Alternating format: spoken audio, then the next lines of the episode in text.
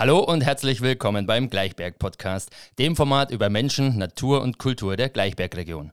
Mein Name ist Benjamin und ich habe heute eine ganz besondere Sendung für euch parat, nämlich über die DDR. Ich habe vor, einen Dreiteiler zu produzieren. Wir sind heute im ersten Teil. Dieser handelt über die Jahre von 1945 bis 1960. Der zweite soll dann von 1960 bis 90 handeln und der dritte über die Wende.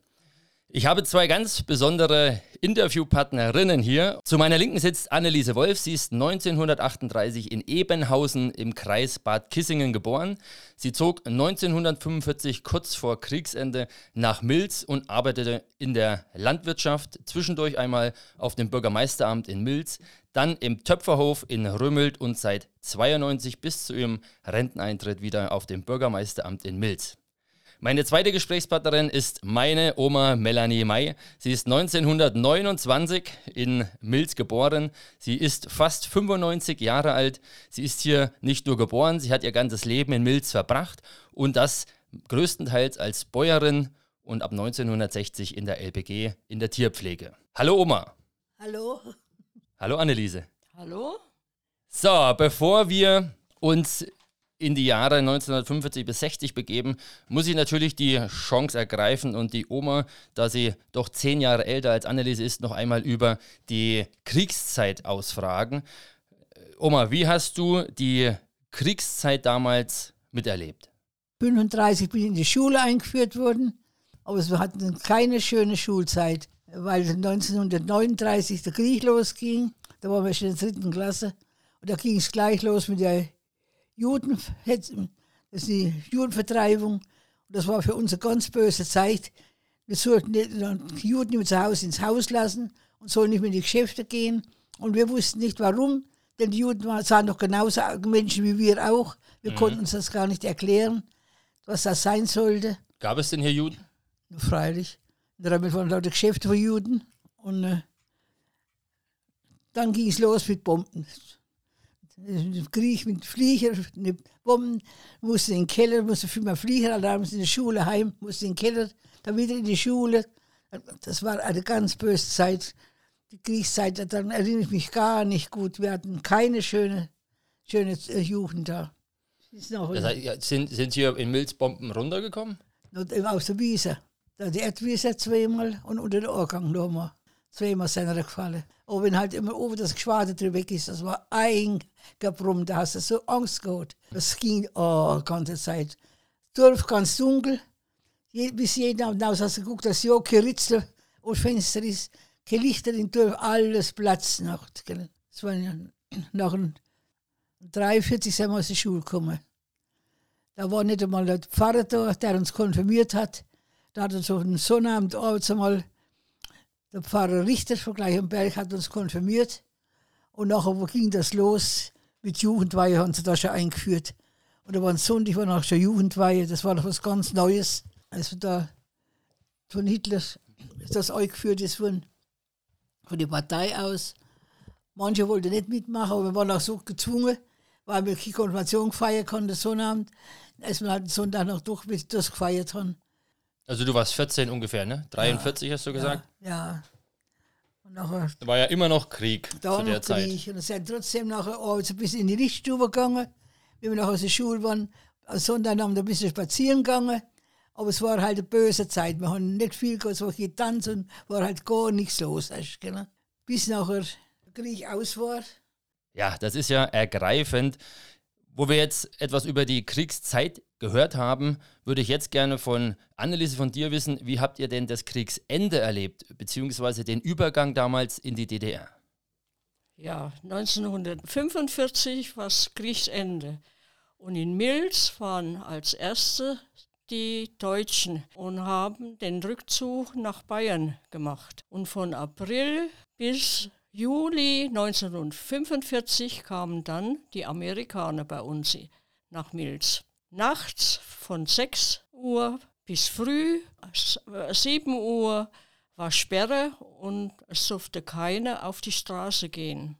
Wenn man angetroffen wurde, wurden wir, wurden wir eingesperrt und es war eigentlich auch keine schöne Zeit ne?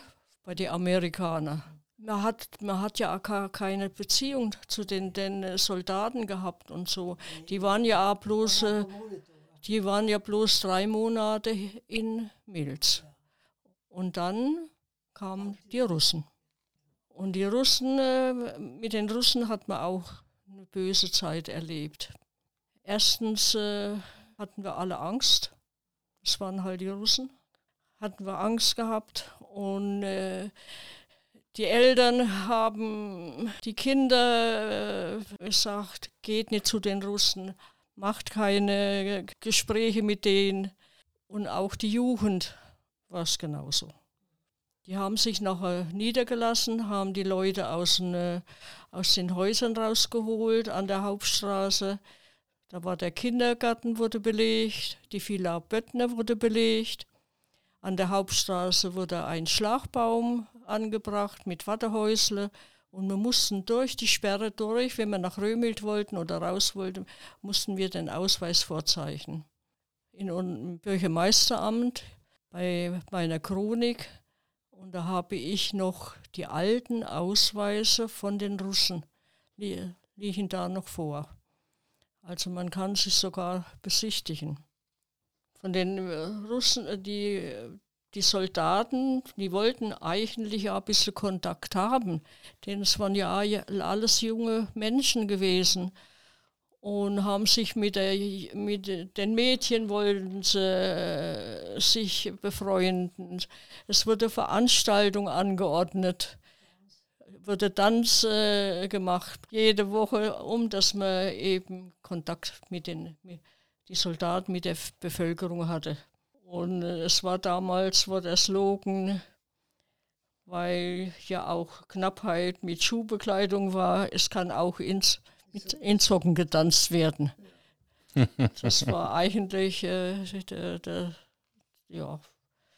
Die haben nachher auch noch bei der, ja, das war aber zur LBG-Zeit, was sie bei der Ernte mitgeholfen haben. Ich weiß, mir hat da mal unten ein Soldat dabei. Ja, ja. Das war Anfang 1960. Das ging aber auch wieder von der Kommandantur aus. Die war ja in Hildburghausen gewesen, die Kommandantur. Und da hatten wir unter äh, einen Wert, hatten wir äh, einen Soldat beim Heumachen dabei. Und da hat Hermann Waldemar gesagt, äh, wo kommst du denn her? Kiew oder so, waren die. Und er hat mit aufgeladen und hat uns äh, geholfen. Ja, die waren nachher bei den Bauern, waren die Soldaten mit eingesetzt. Anneliese, was, was haben denn die Russen hier überhaupt gemacht? Die waren auch als Schütze vor die Grenze da. Die waren Beschützer, das waren ja ohne, ohne Freunde. Gell? Und die, die haben die Grenze genauso beschützt wie da nachher die Grenzpolizei auch, die in Milz waren an Streifen gelaufen, haben das Fahrradfahren gelernt. Denn die, die haben sich die, die Fahrräder genommen von den Leuten und sind losgefahren. Und es waren halt da arme Kerl. Sie kommen ja aus, äh, aus dem Kriegslager. Also haben sie sich am Ende dann anders dargestellt, als man erst befürchtet hatte? In Ostpreußen nicht. Unsere waren sie für uns. Ja, waren sie, ja. Aber bei uns waren sie. Da war bei uns nicht. Die waren genauso arm dran wie alle anderen, okay? Das waren schon arme Leute. Das waren lauter junge Büschlich, die da waren, gell? Lauter äh, äh, jüngere Soldaten und so. Ich sag ja, die haben nachher auch bei, in, bei der Landwirtschaft, haben sie nachher mitgeholfen haben sich äh, zu erkennen gegeben, wie sie heißen und wo sie her sind aus Russland. Die durften ja nicht heim. Ich weiß nicht wie lange. Die, durfte, die, die durften nicht nach Hause. Und wir haben das gehört, Sie waren in, im Kindergarten und in der Villa. In der Villa. Über die ganze Zeit oder dann später woanders? Nee, die waren da. Die, die waren da. Bis sie nachher, bis sie nachher 14 da haben sie nachher in Römhild haben sie nachher Häuser belegt. Die haben in Römhild genauso die Häuser belegt als wie in Milz hier. Und bis wann waren die da? Ja, die waren ja nachher, die waren ja, ja, die waren nachher immer da. Die sind nachher auf dem Gleichberg, sind sie rauf. Und nachher im Gleichberg waren sie bis, äh, bis Ende der DDR. Ja, liebe Anneliese, jetzt haben wir viel über die, ja, den, den Krieg, die Nachkriegszeit erfahren. Was mich jetzt interessieren würde, wäre die Grenze. Wann und wo wurde denn die eigentlich errichtet? Ja, die Grenze ging ja durch ganz Deutschland. Von der Ostsee bis, äh, bis bei uns. Und, und äh, man konnte früher auch noch über die Grenze gehen. Also wenn man nicht erwischt wurde, konnte man über. Waren viele von, von Milch, sie sind über, haben sich haben Eier mitgenommen, haben Ölfrüchte mitgenommen und haben sich dafür Westgeld geben lassen, Geld geben lassen. Nachdem wurde der 10-Meter-Streifen gemacht. Erst nur mit Pfahl und, und mit einem Graben und mit Stacheldraht wurde das markiert. Und dann äh, war es aus mit Westen, mit Nüber. Zu welcher Zeit wird das gewesen sein? Bis zum Mauerbau 1961 wurde dann ein 100 Meter Gebiet gemacht und mit hohen Grenzzäunen. Also da ging es noch, in, konnte man nicht drüber mehr. Da war, da war noch alles aus. Aber bis 61, mein Bruder, der ist ja 61 noch drüber, da war, da war bloß äh, 10 Meter Streifen, eins, bis 61 war das. Bis 61. Von 52 bis 61. Was war dann 61? Ja, da war der Mauerbau und dann war die Grenzsicherung der Talzug. Da waren hohe äh, äh, Maschendrahtzaun mit Signal. Da war, da war noch alles zu. Und wer da drüber gekommen ist, da war es aus. Das heißt, es war durchaus möglich, bis 60, bis zum Mauerbau. Kann man noch irgendwie, äh, wenn der erwischt wird, bis, äh, bis da. Äh, zwei sind auch über einen 10 Meter Streifen und, und sind äh, erschossen worden. Gell? Also es war ein Schießbefehl da. Nachher, gell? Täglich musste man äh, melden, wer an der Grenze gearbeitet hat von den Bauern oder von der LBG, musste man melden, täglich. Mit, mit der Ausweisnummer und wo sie gehen und wie alt sie sind. Und wenn halt eine Maßnahme war, konnte man nicht nein oder konnte man nicht arbeiten drin, ne? die Bauern. Ob das schönes Wetter war oder es hat geregnet oder. also, heute geht es nicht in, in, ins Sperrgebiet.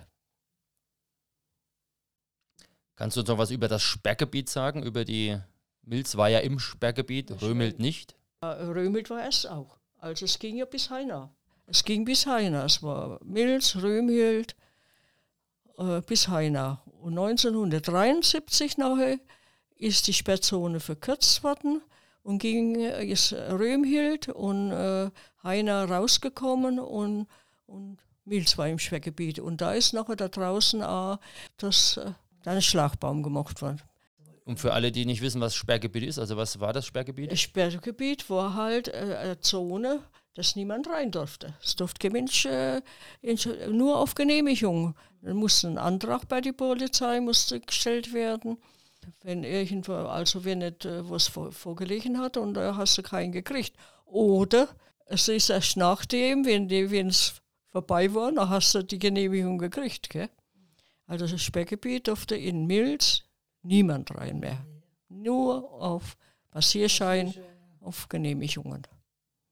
Und wenn äh, die Jugendliche, wenn die, die wehrpflichtig war, der durften sie, ich weiß, äh, mein Sohn wollte zu der Oma und Opa nach Schweigeschausen und er war wehrpflichtig und da durfte nicht mehr rein. Obwohl das da drin Sperrgebiet war und bei uns auch Sperrgebiet war. War ganz, ganz streng. Dann äh, lassen wir das etwas ernstere Thema doch mal ja. hinter uns und äh, gehen in etwas äh, Belebenderes. Was lief denn damals alles so im Fernsehen, liebe Anneliese? Hattet ihr auch Netflix? Ja, im Fernsehen, da kann ich eigentlich gar nicht so viel sagen, denn wir hatten zu Hause keinen Fernseher. Der kam ja erst äh, Anfang 60 in unser Haus. Wir, ein Bar in Milz hatten ein Fernsehen und da haben wir uns bei denen getroffen. Wenn jetzt eine Veranstaltung war oder Fußballspiel war, da haben wir uns dann getroffen. Und es war so, dass manchmal 15 bis 20 Leute im, in der Wohnstube gesessen haben und haben alle äh, Fernsehen geguckt. Und der Fernseher war ja nur ganz klein, er war ja nicht groß, er war schwarz-weiß. Ja, das soll mal einer sagen, Public Viewing während der Erscheinung der Neuzeit, also gab es das damals schon. ja, es gab schon, es gab schon Fernsehen, aber, aber nicht in jedem Haus. Ne? Wir sind da, wir sind da bei den Dauerstämmen auf, wir sind wir noch beim Bedisch Oskar, das waren eigentlich unsere Fernsehen. Wir haben uns halt nachher anderweitig betätigt, aber Fernsehen gab es eigentlich erst später. Der Einstieg mit dem Fernsehen war ja auch etwas äh, scherzhaft gemeint. Eigentlich ging es mir darum, wie sich das Leben auf dem Land damals so abgespielt hat. Was, ja. was habt ihr so erlebt? Wie hat man naja, das Leben auf dem Land und, gestaltet? Ja, und dadurch, dass, dass wir mit Fernsehen war ja nichts los. Wir haben halt nachher auf der Straße gespielt. Die, die Kinder.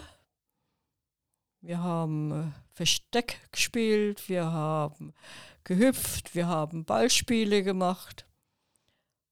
Das war eigentlich unsere Betätigung anstatt Fernsehen. Wie kann man sich den Zustand des Dorfes, also die Straßen, die Häuser damals ja, so vorstellen? Die, die Straßen waren ja nur geschottert.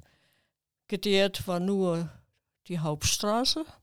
Und mit, mit äh, Kreiselspielen oder Schlagen, das haben wir nur auf der Hauptstraße gemacht.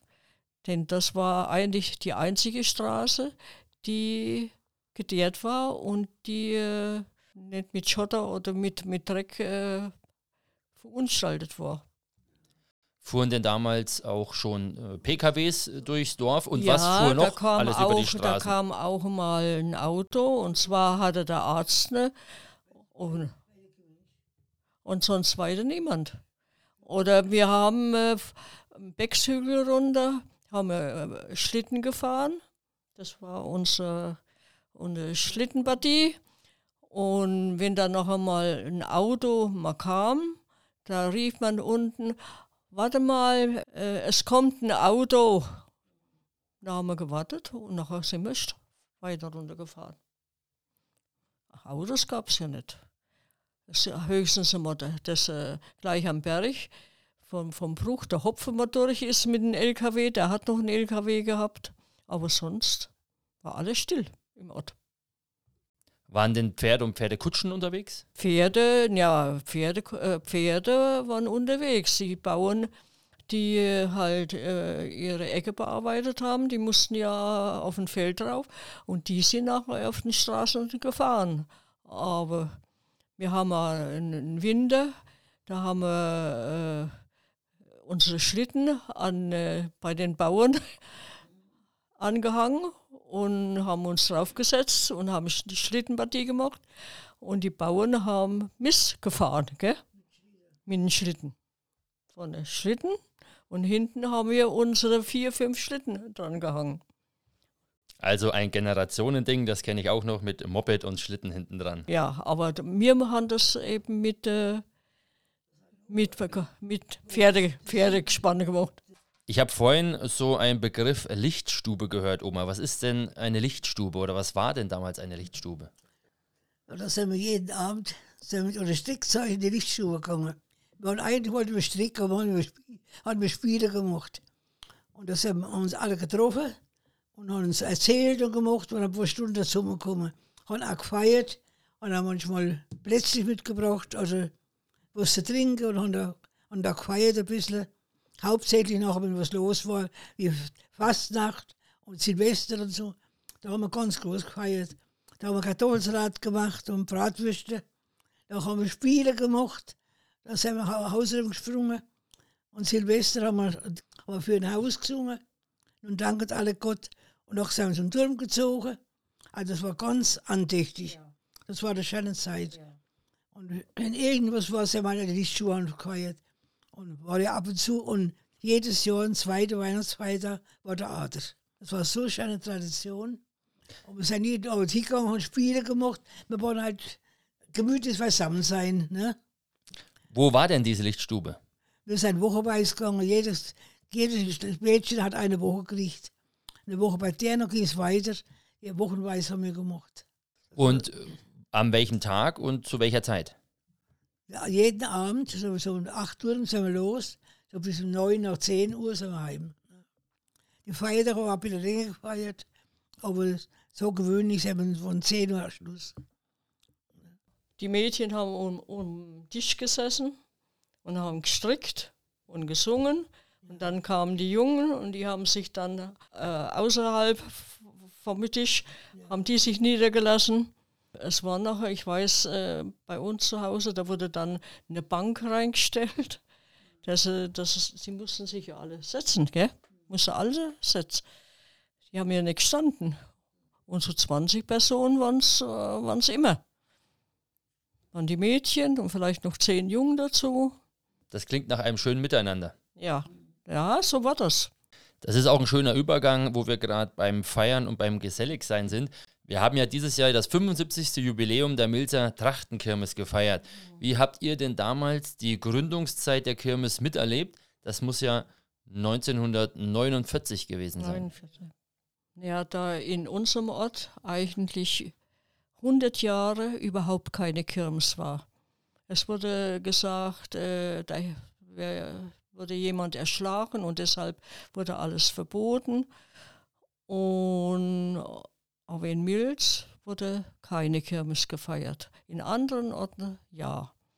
Und dann waren äh, Jüngere, die, die, ja, das war, da haben sich äh, Musikanten, äh, der Jobs aus Meiningen hat äh, eine Musikkapelle zusammengestellt und die, die Jugendlichen haben alle ein Instrument äh, gespielt und sind nun in, bei den Nachbardörfern hin und haben dort ständig äh, mit, äh, mitgemacht oder und haben nachher geäußert, ja, in Milz könnte ja auch mal äh, wieder Kirmes sein. Warum ist in Milz nicht und in anderen Orten ist die Kirmes? Und da haben sie, wir bringen eine Kirmes in Milz zustande. Und da hat die ganze Jugend hat sich bereit erklärt, ja, das wollen wir auch haben. Wir machen eine Kirmes.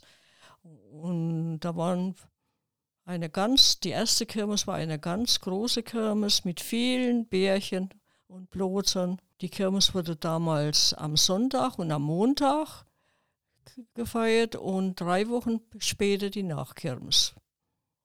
Und nachher bei der LBG-Gründung dann wurde dann Sonnabend und Sonntag die Kirmes gefeiert. Da hatten sie alle keine Zeit mehr nach, nach der LBG-Gründung. Hattest du denn selber die Kirmes mitgemacht damals? Ich hatte 54 die Kirmes mitgemacht und dann 56 als, äh, wenn die Bauernhochzeit aufgeführt ist von als, als Kirmes, da habe ich dann auch mitgemacht. Zweimal habe ich mitgemacht im, in Milz. Oma, wie sieht es bei dir aus? Hast du Kirmes mitgemacht? Nee, da war ich schon verheiratet. 48 geheiratet, 49 war die erste Kirmes. Ja. Ah, damit warst du raus, ja. dem Verheiratete dürfen ja, nicht mitmachen. Okay, dann können wir ja quasi diese Ergänzung jetzt als kleines Update zu meiner Folge über die Milzer Trachtenkirmes sehen. Hört dort auch gerne einmal rein und erfahrt etwas über die Tradition der Milzer Trachtenkirmes. Kommen wir noch einmal zur Landwirtschaft zurück. Ihr habt ja beide in der Landwirtschaft gearbeitet. Wie kann man sich die Arbeit in der Landwirtschaft damals äh, vorstellen und was hat das Ganze mit der LBG zu tun? Ja, es wurde angestrebt, dass äh, die Landwirtschaft in eine Genossenschaft umgewandelt wird. Also sollte eine Genossenschaft äh, gemacht werden. Und so haben sich dann so 30 Einwohner von Milz zusammengetan und haben 1957 eine landwirtschaftliche Genossenschaft gegründet. Das waren aber meistens äh, kleinere Bauern. Gell? Ja, aber damit war man ja vom Staat aus nicht zufrieden. Es sollte ja eine vollgenossenschaftliche Landwirtschaft werden. Und so sind natürlich die Funktionäre von der Partei und, und vom Staat aus sind, sind bei uns gekommen und haben äh, überzeugt, wollten, haben Überzeugung geleistet. Also soll jeder äh, in die Genossenschaft eintreten. Ja. Und da war es manchmal so, sobald äh, die Funktionäre aufgetaucht sind vor den Häusern, hat man schnell die Türe zugeschlossen, damit sie nicht rein konnten. Aber trotzdem wurden, wurde dann in jedem Haus wurde eine Überzeugung geleistet, also das ist der richtige Weg zur LBG.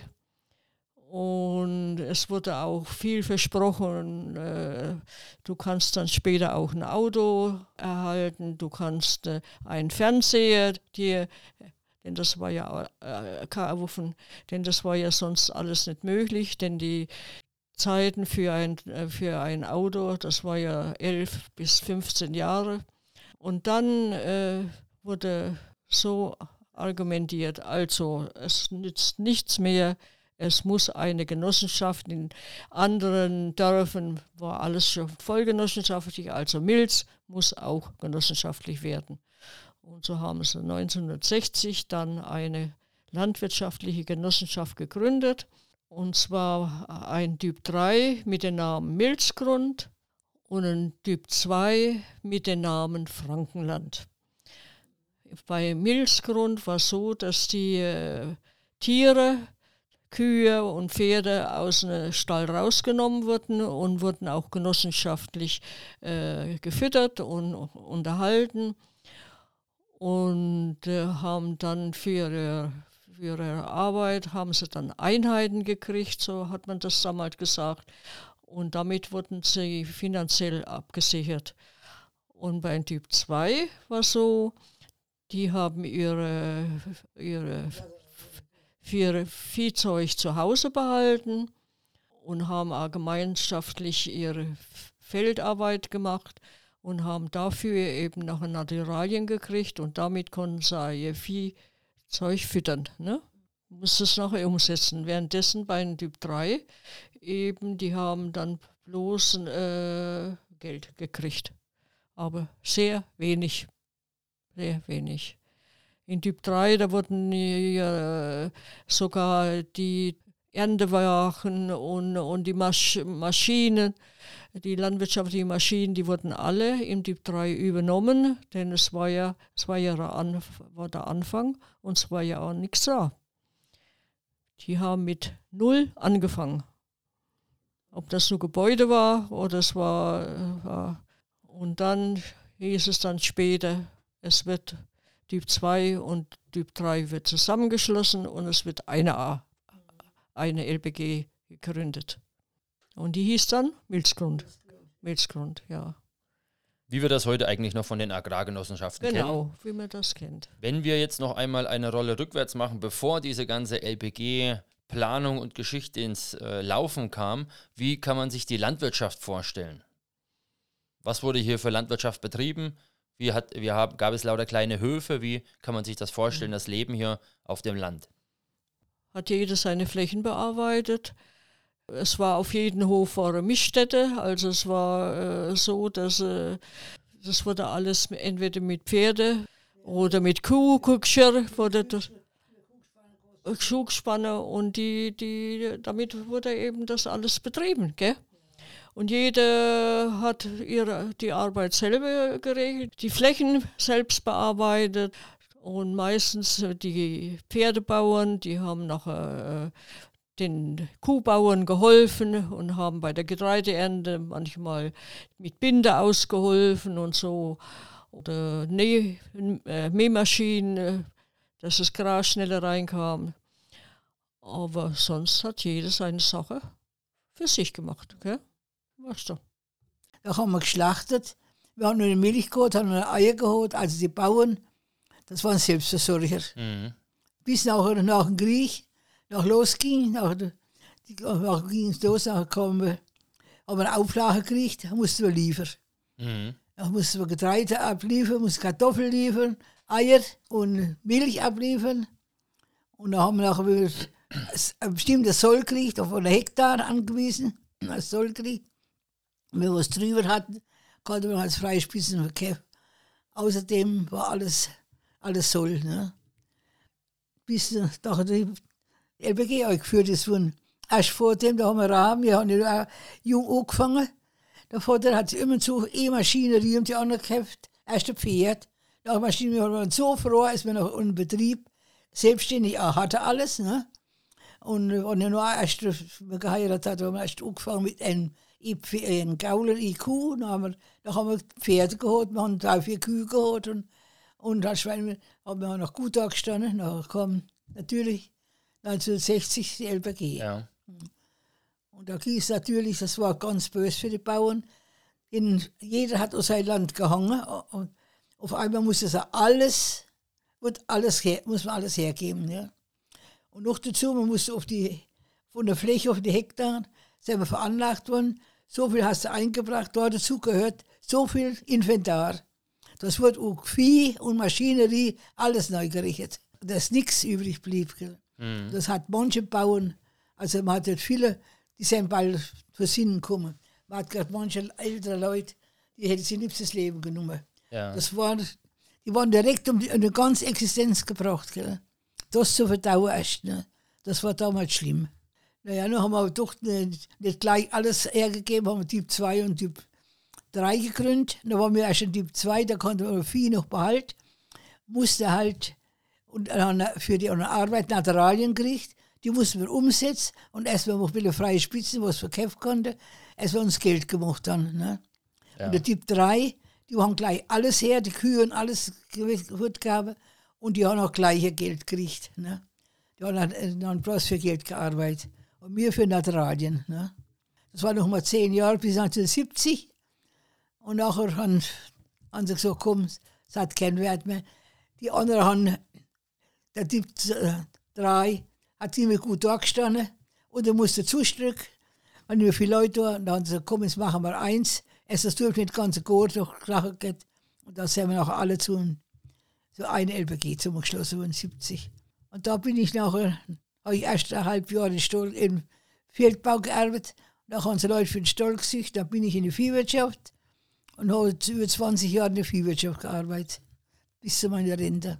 War das so ein Lebenslauf. Nur Ja. ja. Vater hat noch ein Jahr vor dem, auch Jahr vor das LBG ist worden, ist er noch nach Brandenburg und hat noch ein paar junge Geil gekauft. Das hatten ja noch wer getan. So ein paar schöne Geil.